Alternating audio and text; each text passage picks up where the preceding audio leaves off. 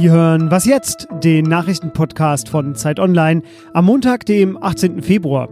Die Sicherheitskonferenz in München und die besten Filme der Berlinale, das sind heute meine Themen. Zuerst aber die Nachrichten.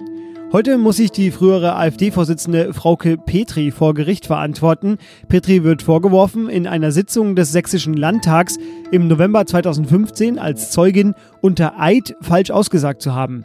Es ging damals um die Genehmigung von Darlehen durch AfD-Landtagskandidaten an die Partei, die den Wahlkampf unterstützen sollten. Sie soll gesagt haben, dass nach einer erfolgreichen Landtagswahl die Darlehen entweder zurückgezahlt oder in eine Spende umgewandelt werden. Der Vertrag allerdings sah vor, dass die Kandidaten für den Fall der Wahl auf die Rückzahlung verzichten.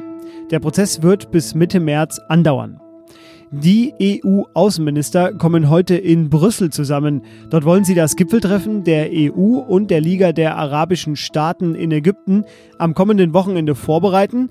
Außerdem wird es um die Lage in Venezuela und in der Ukraine gehen. Nach dem gewaltsamen Vorgehen gegen ukrainische Marineschiffe im November hatte die EU nämlich vergangene Woche Sanktionen gegen einzelne Russen auf den Weg gebracht.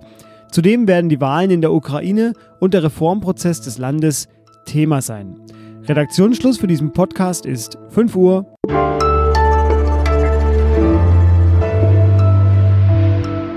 Einen wunderschönen Montag wünsche ich Ihnen. Mein Name ist Fabian Scheler. Ich begleite Sie in diese neue Woche.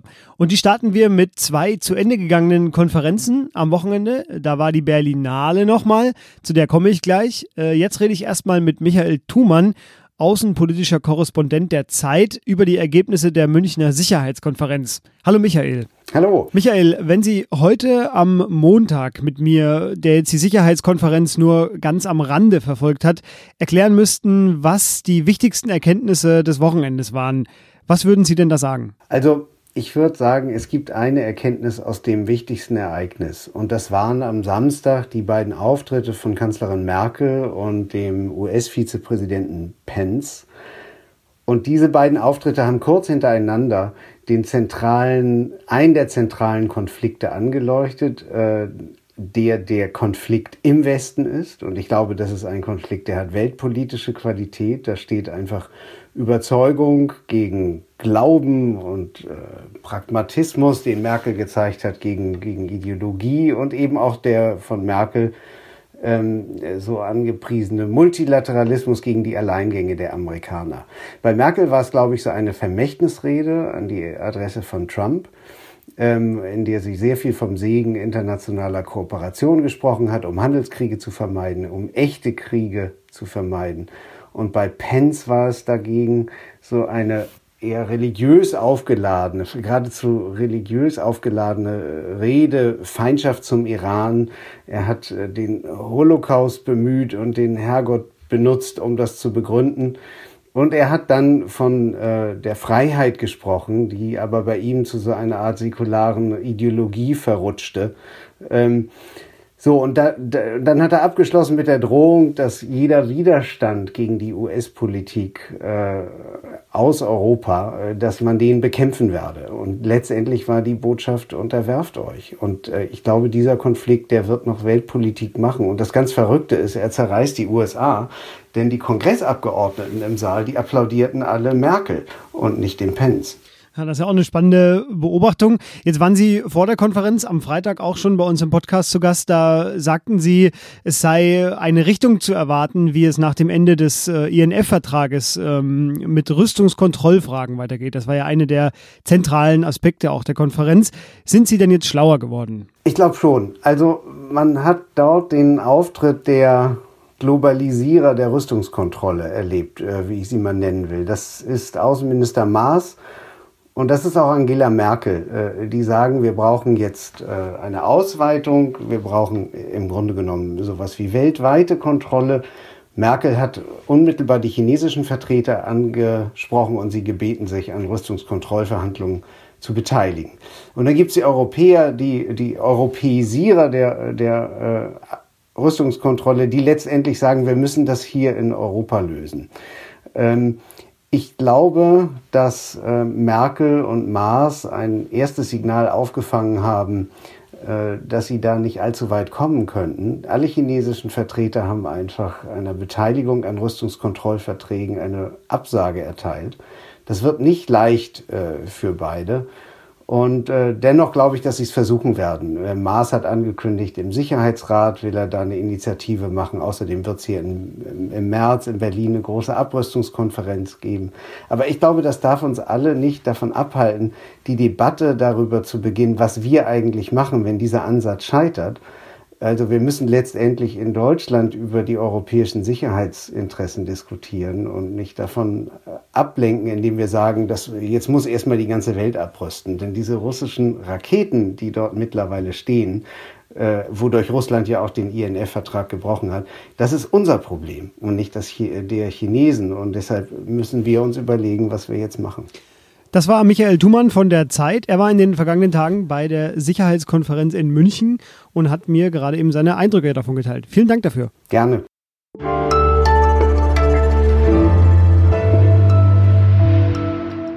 Und sonst so?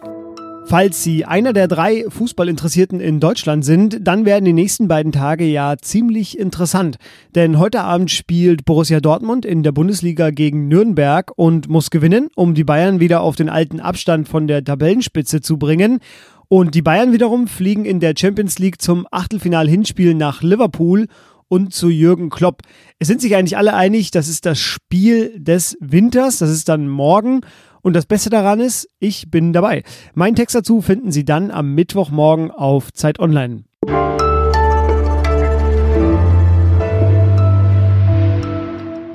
Die 69. Berlinale ist vorüber. Am Wochenende endeten die Filmfestspiele hier in Berlin mit der Preisverleihung. Wenke Husmann, unsere Filmredakteurin, hat in den vergangenen Wochen genug Filme gesehen, um jetzt mit mir über die Berlinale zu sprechen. Hallo Wenke. Hallo, grüß dich Fabian. Wenke, den Goldenen Bären für den besten Film, den gewann Nadav Lapid mit seinem Film Synonyme. Darin geht es um einen jungen Israeli, der nach Frankreich kommt und alles aus seiner Heimat, also seine Geschichte, seine Sprache, vergessen will, um in Frankreich neu zu beginnen.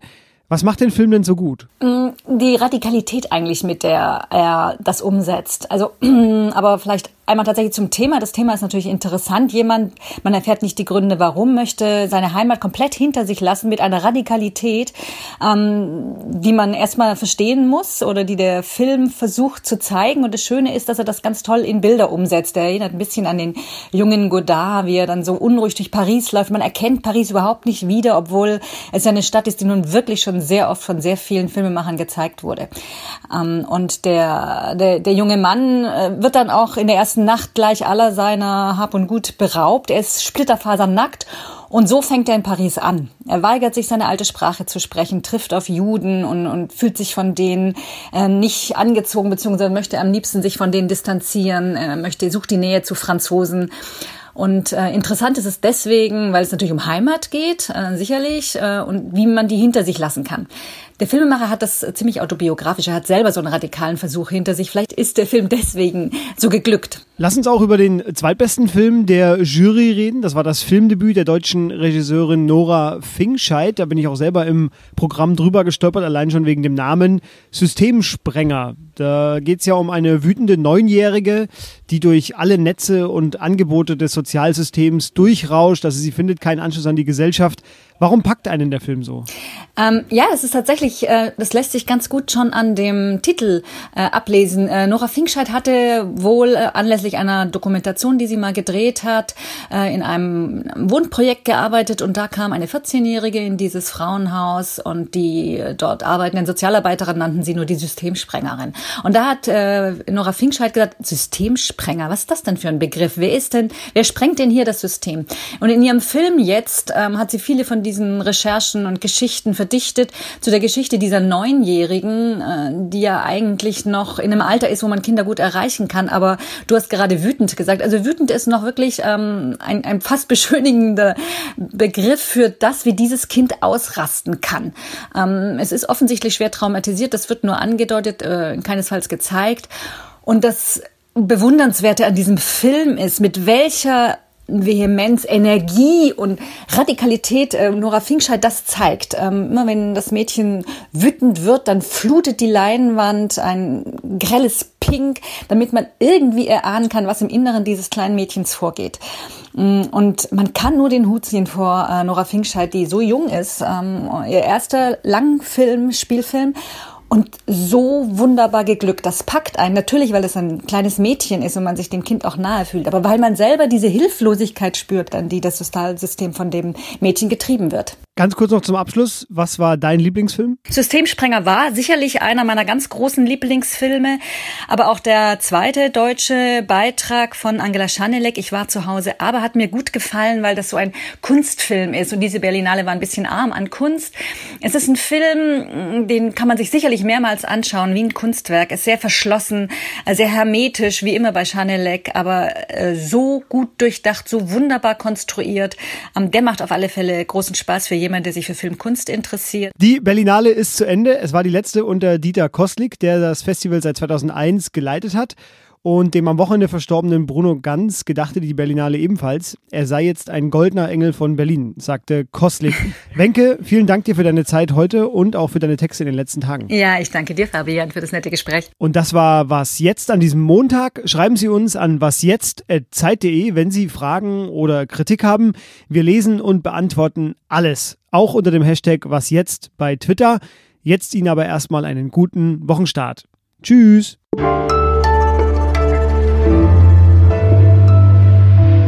Du jetzt eine Filmguckpause oder wie geht's bei dir weiter? es ist tatsächlich so, dass man in der Berlinale manchmal nicht mehr weiß, wo oben und unten ist. Es ist wie eine Waschmaschine, die einen durchschleudert. Ähm, nein, jetzt sind die Oscars nächste Woche. Von dem her, es geht weiter mit Filme gucken.